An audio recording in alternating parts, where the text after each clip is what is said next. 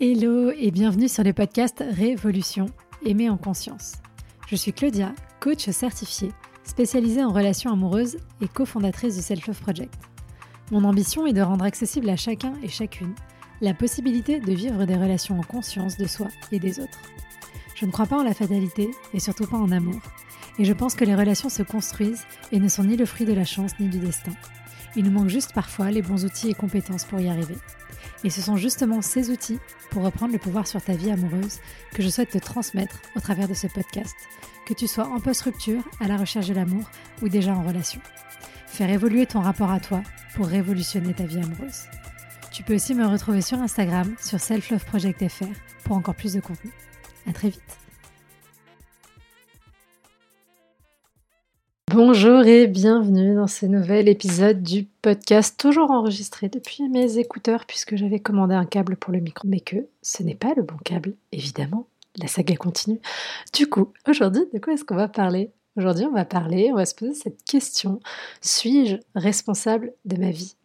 Sujet, euh, s'il en faut, un peu euh, philosophique potentiellement. Du coup, l'idée, comme toujours, je rappelle, hein, n'est pas d'imposer euh, une opinion, surtout sur des sujets aussi complexes, mais d'essayer de faire le tour des différents aspects, des différents sujets, choses qui impactent cette question, de vous donner mon avis à moi sur le sujet, mais voilà, comme je disais, je ne suis pas un gourou et je n'ai pas pour vocation à en être un. Vous êtes libre de penser ce que vous désirez. L'idée est juste d'accompagner peut-être votre réflexion, votre cheminement et peut-être que vous étiez d'accord avec moi avant d'écouter ce podcast et à la fin de l'écoute, vous direz Ah bah non, en fait, ça m'a ouvert des nouvelles perspectives et je suis plus du tout d'accord avec ce qu'elle dit. Et ce sera merveilleux, n'est-ce pas? On est là pour ça, pour lancer les sujets et débattre. Du coup, suis-je responsable de ma vie? Grande, grande question de, l'humain. Je pense que déjà, c'est important de commencer à, définir la responsabilité. Qu'est-ce que c'est que la responsabilité? Alors, euh, il y a plusieurs euh, aspects en termes de définition de responsabilité, c'est-à-dire qu'il y a la définition qui dit, qui parle du fait d'être responsable de quelqu'un. Donc, par exemple, quand euh, j'ai des enfants ou un animal de compagnie, je suis responsable de leur bien-être, je suis responsable de leurs actes aussi c'est moi qui dois veiller à faire en sorte que ces individus euh, vivants fassent les choses bien entre guillemets ou soient bien aussi euh, survivent euh, et à manger à boire etc, donc il y a ça. Et puis à être responsable pour je sais pas si c'est pour mais être tenu responsable de quelque chose devant la loi, par exemple, c'est-à-dire que euh, si euh, je vais euh, caillasser la devanture d'un magasin, que je me fais arrêter et que je me fais condamner, on me condamne parce qu'on estime que je suis responsable de ce qui s'est passé, c'est-à-dire que c'est de ma faute, entre guillemets, et en l'occurrence c'est le cas, puisque si c'est moi qui ai commis cette infraction, c'est effectivement de ma faute, entre guillemets. Donc ça, c'est les définitions, comme ça, pour moi, les, les, plus larges. Et du coup, là, ce qu'on va explorer, pour moi, c'est une dynamique et une dimension qui est plutôt liée à développement personnel, je mets des guillemets, à la psychologie humaine et au rôle qu'on a dans notre propre existence. Donc là, la responsabilité telle que moi, je l'entends, elle est, euh, mais bon, c'est tout ce qu'on va aborder ensemble, hein, mais elle est dans le sens d'être en charge de soi-même et en charge de sa, de sa vie, entre guillemets, de se donner les moyens, ou en tout cas de se donner la capacité peut-être à influencer certaines choses, les choses qui sont en notre pouvoir, et de laisser de côté les autres. C'est ce qu'on va voir plus en détail après. Voilà, je sais pas si ce podcast il va être clair, mais bon, vous avez l'habitude et en général on s'en sort pas trop mal, donc euh, restez avec moi, ça va bien se passer. Avant toute chose, avant d'aller euh, trifouiller un peu plus en détail sur cet aspect de la responsabilité individuelle, de la responsabilité de nos propres existences, je pense qu'il est indispensable de parler de différents aspects. Et le premier, c'est l'aspect social, l'aspect sociologique, euh, c'est-à-dire de regarder d'où nous euh, venons chacun, chacune en tant que personne, dans quel environnement on a euh, grandi, dans quel environnement socioculturel, économique, géographique, etc., etc., puisque cet environnement a un impact direct sur notre développement, sur les privilèges qu'on peut avoir potentiellement. Si j'ai grandi dans une famille qui avait beaucoup d'argent, j'ai pas les mêmes privilèges que si j'ai grandi dans une famille qui avait pas du tout d'argent. Et donc du coup, aller interroger la capacité individuelle des gens sans tenir compte des aspects aussi sociologiques, économiques, ce serait un peu hypocrite je pense. En tout cas, il me semble que c'est toujours important de remettre cette dimension. Et d'ailleurs, c'est pour ça que moi, c'est une dynamique, une dimension que j'essaye souvent de remettre dans mon approche aussi dans le coaching quand je parle de la vision de l'amour, de l'estime de soi, euh, je, ne parle pas que du rapport à soi euh, intrinsèque qui serait né là comme ça, euh, de l'immaculée conception qui serait arrivé d'un coup en, en auto autogénération spontanée, mais qu'il y a vraiment aussi l'impact, bah, encore une fois, de l'environnement dans lequel on a grandi, de la société, de toutes ces choses-là. Cette dimension sociale, elle est indispensable si on ne veut pas être un peu hypocrite, parce qu'on ne peut pas demander, encore une fois, à quelqu'un qui je caricature un peu, mais voilà, qui grandit dans un milieu ou qui vit euh, à l'instant T dans un milieu social plutôt euh, pauvre, qui doit travailler 50 heures par semaine pour s'en sortir, qui n'a pas d'appui de sa famille, etc., de faire exactement la même chose que quelqu'un qui a grandi dans un environnement privilégié d'un point de vue économique, qui arrive à 18 ans avec déjà 5, 10, 15, 20 000 sur son compte en banque, qui sait que si euh, il a des problèmes et des galères, il ou elle pourra se tourner vers ses parents. Et je dis ça sans dénoncer. Il ne s'agit pas de, culpabiliser les uns au profit des autres. C'est juste que factuellement, il y a des choses avec lesquelles on part dans la vie qui nous favorisent dans certains sens ou dans l'autre.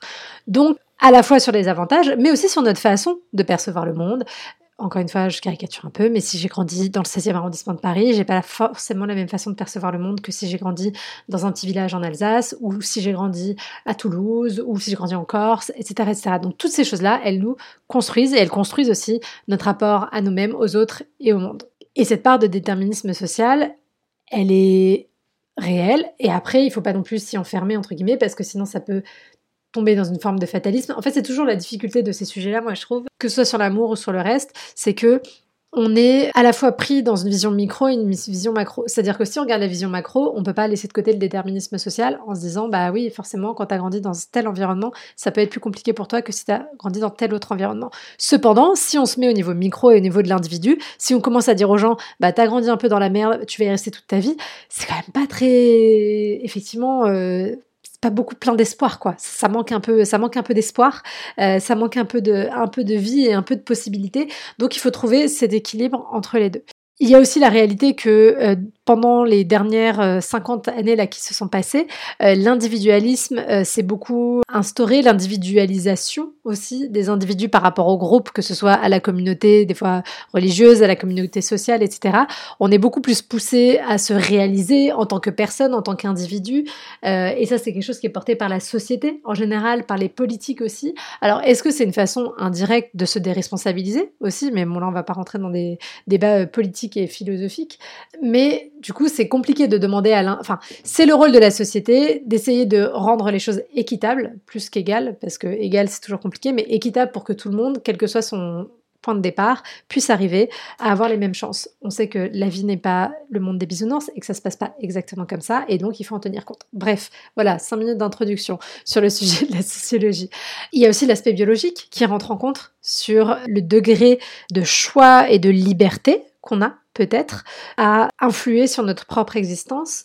Euh, on a toutes et tous des particularités physiologiques, biologiques. Si j'ai grandi avec euh, un, handicap, bah du coup j'ai pas forcément les mêmes facilités que quelqu'un qui a grandi sans handicap. Si j'ai une maladie chronique, si, enfin voilà, il y a toutes ces choses-là qui rentrent en compte. Il y en a qui sont très grands, il y en a qui sont très petits. Du fait de nos particularités physiques, on va peut-être être plus moqué à l'école ou plus encensé à l'école. Euh, donc voilà, encore une fois, tous ces éléments, ils arrivent et ils existent les uns à côté des autres.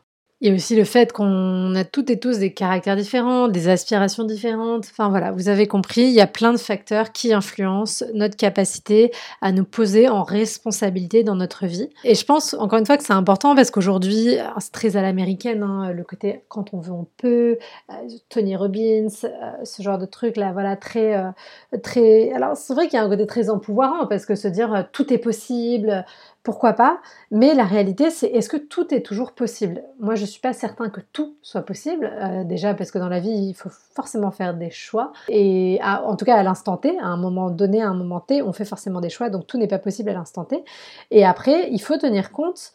je pense que, je vais finir mes phrases, mais je pense que ce serait peut-être générateur de moins de frustration de se dire, il y a certaines choses qui sont possibles pour moi et pour chaque personne, hein, il y a certaines choses qui sont possibles pour moi dans le cadre de mes limites, de mes capacités, de mes compétences, qu'il y a des choses sur lesquelles je peux travailler pour les améliorer, pour créer de l'espace, pour assouplir les choses, pour être de mieux en mieux.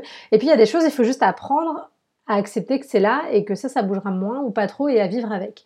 Et je pense que ce serait beaucoup plus sain que ce côté on peut tout faire, quand on veut on peut, etc., etc., qui crée une espèce d'attente et en plus un, rapport à soi. On se dit bah si j'y arrive pas, c'est que je suis nulle. Euh, on m'a dit que quand on voulait, on pouvait. Tout le monde y arrive. Enfin, vous voyez, tout le monde y arrive. Alors pourquoi moi j'y arrive pas?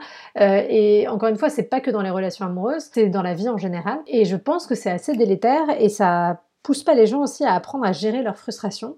Il faudrait faire un épisode entier sur la, question de la frustration parce que moi je trouve que c'est un, je pense que j'ai déjà dit dans pas mal d'épisodes, mais c'est un vrai sujet, c'est une vraie difficulté. Et là pour le coup, je pense qu'il y a un vrai sujet aussi, peut-être générationnel. Enfin, je pense que l'humain par nature n'aime pas trop être frustré. On va pas se mentir, sinon il n'y aurait pas des guerres depuis la nuit des temps. et que globalement, l'être humain a un peu du mal à gérer ses émotions, notamment la colère, la violence et du coup la frustration, tout ça. Nonobstant, euh, il y a quand même un truc, j'ai l'impression, là, sur les 40-50 dernières années, où il y a un, gros sujet de euh, difficulté à gérer la frustration, parce que on a, eu la chance, quand on a grandi en France ou en Occident, globalement, de grandir dans des pays où il n'y avait pas de guerre, où il y avait peu de difficultés. Alors, pour certains, certaines, grandir dans des environnements moins favorisés, évidemment, hein, mais globalement, voilà, il y a tout ça. Et, euh, et, du coup, on a du mal à gérer nos frustrations, on a du mal à accepter que tout n'est pas possible, que tout n'est pas accessible, etc. Et bref, je m'éloigne du sujet, mais pas tant que ça, puisque la question de la responsabilité, c'est la question de est-ce que j'ai une action possible? Est-ce que je peux faire quelque chose pour que ma vie, elle évolue, pour que ma vie, elle aille dans le sens où j'ai envie qu'elle aille? Donc voilà, je ne sais plus où j'allais avec tout ça. Mais en tout cas, euh, oui, sortir, pour moi, sortir des discours effectivement de, du quand on veut, on peut, et de se dire, bah oui, des fois on veut, mais on peut pas, et c'est aussi ok, et c'est pas grave. Euh, sur des choses très, pour revenir sur la question du, relationnel par exemple, moi je sais que j'ai beau faire du travail sur moi, sur mes névroses, sur mes modes de fonctionnement, que j'apprends à communiquer, à poser mes limites, à être moins people pleaser. Enfin voilà, pour moi c'est encore un cheminement, etc. Il y a aussi une réalité qui est que bah, je pense que jusqu'à la fin de ma vie, si vous me mettez face à certaines typologies de personnes, et euh, je ne dis pas que cette typologie de personnes est mauvaise et mal ou quoi, hein, c'est juste une certaine typologie de personnes qui vont être plus rigides, qui vont être plus directives, qui vont euh, être euh, peut-être plus frontales aussi dans le conflit, entre guillemets, bah, en fait, je serai toujours mal et je pense que ça générera toujours du stress plus, plus, plus pour moi. C'est-à-dire que moi, j'aime pas le conflit, c'est personne n'aime ça, mais bon, il y a des gens qui sont plus à l'aise. Moi, j'aime pas ça. Alors j'apprends à ne pas euh, le fuir absolument et à éviter de dire les choses, mais je me rends compte aussi, là, plus j'avance, qu'il faut aussi que je choisisse des gens qui ont un mode d'approche du conflit et de résolution du conflit qui est aussi proche du mien, parce qu'en fait sinon ça me tétanise complètement et ça me crée de, de l'angoisse, et plus je suis dans cette angoisse, et moins j'arrive à être dans une bonne gestion du conflit, donc c'est vraiment un cercle vicieux. Donc je connais mes limites, et je vais pas me dire, bah non, moi un jour je vais être la meuf qui va aller euh, avoir des gros conflits avec les gens euh, et euh, se mettre à, vraiment en mode confrontation de ouf. Bah en fait, je serai jamais cette personne. Cette, partie de moi peut ressortir vraiment quand je suis grave vénère, hyper saoulée, que j'arrive au max du truc, mais j'apprends à ne plus arriver là dans mes relations intimes. Après, dans le quotidien, quand il y, a une voiture qui manque de m'écraser parce qu'elle a grillé le feu rouge, on est d'accord que ça ne m'empêche pas de de me mettre en colère. Mais bref, tout ça pour dire que se connaître, et je le répète, ça j'ai dit plein de fois, mais se connaître, savoir comment on fonctionne et rentrer en responsabilité, c'est aussi avoir conscience qu'on est capable de faire ou pas et euh, accepter euh, nos propres limitations. Et du coup, c'est là, je pense, où ça recrée de la liberté. Et je vais vous donner une définition de la liberté telle que euh, Kant l'a donnée. Pour lui, la liberté, c'est l'exercice de la raison par l'individu. Donc à partir du moment où on est capable d'exercer sa raison, et moi je dirais même de, de choisir ses contraintes, on est libre. Parce que la liberté, vue comme le fait de pouvoir faire tout ce qu'on veut, je ne sais pas si c'est pas quelque chose, encore une fois, qui euh, nous vend une espèce de rêve inaccessible et qui vient créer de la frustration.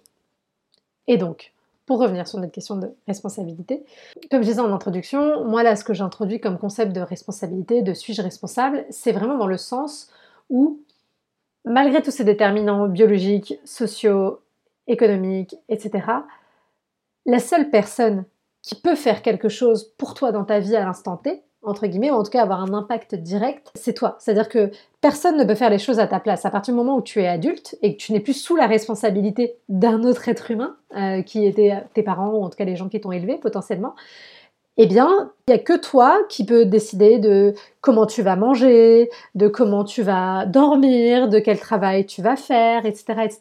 Encore une fois, pris dans les déterminants qu'on a vus avant potentiellement. Et du coup, il n'y a que vous qui êtes aux commandes de votre vie. Et donc, dans ce sens-là, pour moi, oui, dans ce sens-là, on est responsable de notre vie et de notre existence, mais parce que personne d'autre n'a ce rôle de responsabilité à notre égard. Sinon, ça voudrait dire que tu demandes à quelqu'un d'autre à ta meilleure amie, au gouvernement, à ton patron quoi, de prendre les décisions dans ta vie à ta place. Et de te dire, bah, tu vas manger ça, tu vas dormir tant d'heures par nuit, tu vas tout ça. Je ne pense pas que ce soit quelque chose auquel les gens qui m'écoutent aspirent, en tout cas moi personnellement pas. Mais du coup, effectivement, le prix de la liberté de choisir ses contraintes, la liberté d'exercer sa raison, c'est la responsabilité vis-à-vis -vis de soi-même, c'est-à-dire que quand on prend une décision, il faut en assumer les conséquences et que du coup on peut alors, je sais pas si on peut s'en prendre qu'à soi-même parce que sinon c'est un peu c'est un peu violent mais il faut toujours avoir ce mouvement de se retourner vers soi en se demandant ah est-ce que là peut-être j'ai mal jugé la situation, j'ai pas pris la décision la plus adaptée? Et en fait c'est pas grave, on peut regarder ça sans jugement. Vous voyez, Accepter qu'on est responsable de notre vie, ça ne veut pas dire s'auto-flageller en permanence, sans vouloir se culpabiliser euh, et être dans quelque chose d'hyper négatif. Au contraire, ça doit être un mouvement qui est libérateur, mais pour ça, encore une fois, il doit être entendu de la bonne façon. Et donc dans cette idée de responsabilisation, de responsabilité, pour moi, il y a aussi ça. Il y a le fait de se dire qu'on est responsable des paroles que l'on prononce. On est responsable des actes que l'on met en place. On est responsable des décisions qu'on prend, on est responsable de nos émotions. Et encore une fois, ça ne veut pas dire qu'il faut toujours tout faire parfaitement. Ça veut dire que si je dis quelque chose et que je me rends compte qu'en face, ça a été mal compris ou que ça a déclenché quelque chose de douloureux peut-être chez la personne en face, eh bien, ma responsabilité à moi, c'est de dire ah bah écoute, j'entends ta peine, j'entends que ça ne convient pas, s'excuser voilà si besoin, et peut-être réfléchir à comment on pourra formuler ou acter les choses différemment la fois d'après. Et donc c'est d'être dans un processus itératif d'amélioration, j'aime pas ce mot, mais de, enfin d'amélioration du lien en tout cas, euh, et d'amélioration du relationnel. Mais ouais, dans un processus de se dire, voilà, je j'évalue, je vois comment ça se passe, je vois si ça résonne pour moi, parce que le but c'est pas non plus de vous transformer en ce que l'autre voudrait que vous soyez, alors que ça ne vous convient pas. Donc euh, la, première personne aux yeux desquelles vous êtes responsable avant tout, c'est vous-même. Et du coup, ça ne veut pas dire qu'il faille être parfait, toujours faire les, bien, les choses bien et toujours être nickel, mais juste d'assumer. En fait, moi, je trouve que des fois, des gens, mais parce que je sais bien qu'ils n'en sont pas là dans leur cheminement et qu'ils sont bloqués souvent dans une phase de victimisation, et ça on va y revenir après, euh, c'est rentrer en responsabilité, c'est aussi sortir de la victimisation, c'est arrêter de subir. Parce qu'on devient acteur, et quand on est acteur, actrice, on peut plus subir ce qui se passe. En tout cas, on, peut, on subit moins, à minima, parce que plus subir, je pense que c'est un peu idéaliste, mais on subit moins. Mais oui, il y a des personnes, encore une fois, il ne s'agit pas de, de, se dire ah là j'ai tout bien fait et tout machin, mais juste de se dire des fois là j'ai fait quelque chose, j'ai pris une décision, je sais que c'est pas la meilleure décision de ma vie, ok, mais je l'ai prise pour telle raison, telle raison et telle raison. Et donc parce que je sais pourquoi je l'ai prise, parce que je connais les mécaniques sous-jacentes et bah, plus, plus vraiment inconscientes puisque je les ai conscientisées, mais qui viennent driver cette décision, je suis en responsabilité. Vous voyez, être en responsabilité, ça ne veut pas dire toujours faire les bons choix. Ça veut dire faire les choses en conscience, encore une fois. Et je sais que je vous saoule avec mon histoire de conscience, mais je sais que j'ai des anciennes coachées qui m'écoutent et TMTC, elles savent. Parce que je, leur dis ça encore et encore et encore pendant le coaching. Et le but du coaching rencontre, c'est vraiment de vous amener dans cet état de conscience. Et on en parlait d'ailleurs. Hier, j'avais la session de suivi du groupe d'octobre. Et donc, euh, chacune faisait un débrief de où elle en était. Et euh, il y en a une qui euh, était reparti un petit peu dans ces dynamiques d'avant avec euh, une personne pas disponible. elle m'a dit, mais moi je le fais en conscience. Je lui ai dit, ok, tu le fais en conscience, bah, c'était l'objectif, mais du coup, qu'est-ce qu'il y a dans cette conscience? Alors on a mis à jour qu'elle elle se rendait compte qu'elle allait là parce que elle avait l'impression qu'avec lui, tel, tel besoin était comblé et que ça, ça lui allait, mais qu'en même temps, elle sentait que ça commençait à générer de la frustration de chez elle, ça commençait à générer de la souffrance chez elle, cette situation, et que très probablement, très bientôt, elle allait en sortir. Là où avant, elle y serait restée peut-être pendant six mois, un an, deux ans, malgré la souffrance, malgré parce qu'elle n'aurait pas osé s'avouer cette souffrance, parce que s'avouer cette souffrance, ça voulait dire partir, mais en même temps il y avait ses besoins. Enfin voilà, du coup il y avait un espèce de micmac qui se crée. Là, tout est sur la table. C'est là, c'est pas grave. Vous voyez ce que je veux dire? C'est pas grave que ce soit sur la table, c'est pas grave que ce soit là. Alors évidemment, à un moment donné, il faut être capable de se saisir de ce qu'il y a sur la table pour aller vers, dans une autre direction si jamais là où on est ça ne nous convient pas, mais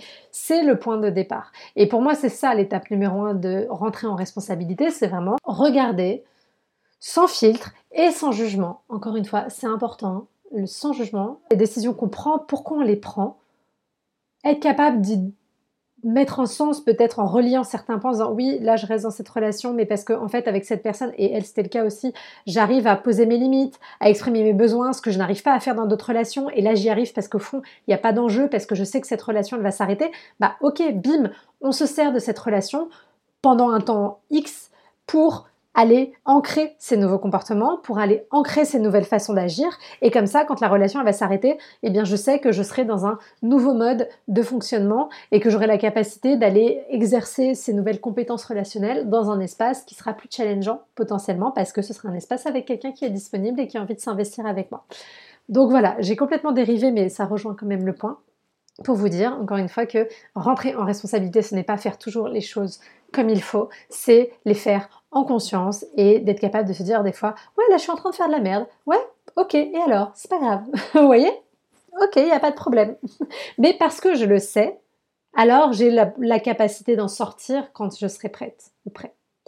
Donc pour revenir sur notre histoire de responsable, de, de, quoi on est responsable, parole, acte, décision, émotion, sur la catégorie des émotions, attention, hein. encore une fois, je, reviens là-dessus, que je ne l'ai pas dit, mais souvent on entend être responsable à cause des définitions que j'ai données au début, comme si c'était de notre faute. Donc quand je dis vous êtes responsable de vos émotions, vous avez l'impression parfois que je vous dis mais du coup c'est notre faute si on ressent ça. C'est pas votre faute si vous ressentez ça, c'est votre fait si vous ressentez ça, parce qu'en fait, l'émotion, elle vient de vous, elle part de vous, elle est à l'intérieur, donc en fait, euh, elle se vit uniquement, euh, enfin, elle est vécue uniquement par vous, cette émotion, donc c'est de votre fait, mais c'est pas pour ça que c'est de votre faute, ça peut être quelque chose d'extérieur qui vient raviver, qui vient déclencher ça euh, chez vous. Néanmoins, vous êtes responsable dans le sens où vous êtes responsable dans le sens qu'est-ce que vous allez faire de cette émotion? Comment vous choisissez de l'exprimer, de la faire sortir, de pas la faire sortir? En fait, elle est là la responsabilité finalement. Elle n'est pas dans OK, euh, voilà, si j'ai grandi dans une famille maltraitante, évidemment, vous n'êtes pas responsable d'avoir grandi dans cette famille maltraitante. C'est pas de votre faute, vous étiez un enfant, vous n'avez pas décidé ces choses-là, vous les avez subies, vous avez été victime de cet environnement. Par contre, maintenant que je suis adulte, si je veux rentrer en responsabilité, si j'en ai la capacité intellectuelle, émotionnelle, financière, parce que celle-là aussi elle est importante, on va pas se cacher, dans ce sujet-là, ma responsabilité vis-à-vis de moi et potentiellement de mon futur partenaire ou de ma future partenaire et ou des potentiels enfants que j'ai envie d'avoir un jour, eh bien, c'est peut-être d'aller re-explorer cette enfance difficile, ces traumatismes, de commencer à les guérir si aujourd'hui ils me pèsent, pour faire en sorte de ne pas faire peser le poids de ce traumatisme, de cette expérience compliquée sur quelqu'un d'autre. En fait, c'est ça. Finalement, être en responsabilité, il y a 250 définitions, on va y arriver, hein. mais être en responsabilité, c'est ne pas faire peser le poids de nos propres difficultés sur l'autre comme si c'était lui qui en était la source, qui en était responsable, comme si c'était de sa faute à lui ou à elle, ce qu'on fait souvent, notamment avec les émotions, en disant c'est de ta faute si je ressens ça, ce genre de choses. Donc non, ce n'est pas de la faute de l'autre, par contre, il peut y avoir dans son comportement, dans ses actions, dans ses paroles, des choses qui viennent déclencher ça chez nous. C'est notre rôle de le verbaliser en disant quand tu te comportes comme ça, voilà ce que ça fait chez moi, est-ce que tu peux s'il te plaît faire autrement? Et gérer mes émotions en les exprimant d'une façon qui soit entendable. Déjà, choisir de les exprimer, c'est une forme de responsabilité. Si je choisis d'entasser, de, de, de, de, cacher les émotions au fond de moi, on sait déjà très bien comment ça se termine. Il y a un moment donné où euh, soit vous finissez euh, avec euh, des douleurs partout parce que vous somatisez, soit ça s'enquiste et il y a du ressentiment. Enfin voilà, c'est jamais une bonne chose. Donc être responsable de ses émotions, c'est ne pas se laisser dominer non plus à contrario par ses émotions en allant désolée pour l'image, c'est pas très sexy, mais en allant un peu vomir cette émotion sur les autres autour, c'est être capable de se dire, de ressentir en se disant l'émotion est en train de monter en moi, je sens là, j'identifie, je sais que là c'est de l'angoisse, je sais que là c'est de la colère, je sais que là c'est de la tristesse. Ok, il y a ça qui se manifeste. Comment est-ce que je peux l'accueillir? De quoi j'ai besoin, de quel niveau d'espace j'ai besoin pour ne pas aller le jeter sur l'autre? Et si jamais ça arrive, parce qu'encore une fois, ça arrive, on est des êtres humains, on n'est pas là pour être parfait, tout va bien, c'est pas grave, je parle, ici à ma team perfectionniste, à ma team qui veut jamais déranger l'autre, euh, qui veut, euh, qui se sent toujours responsable des émotions des autres, etc. Machin.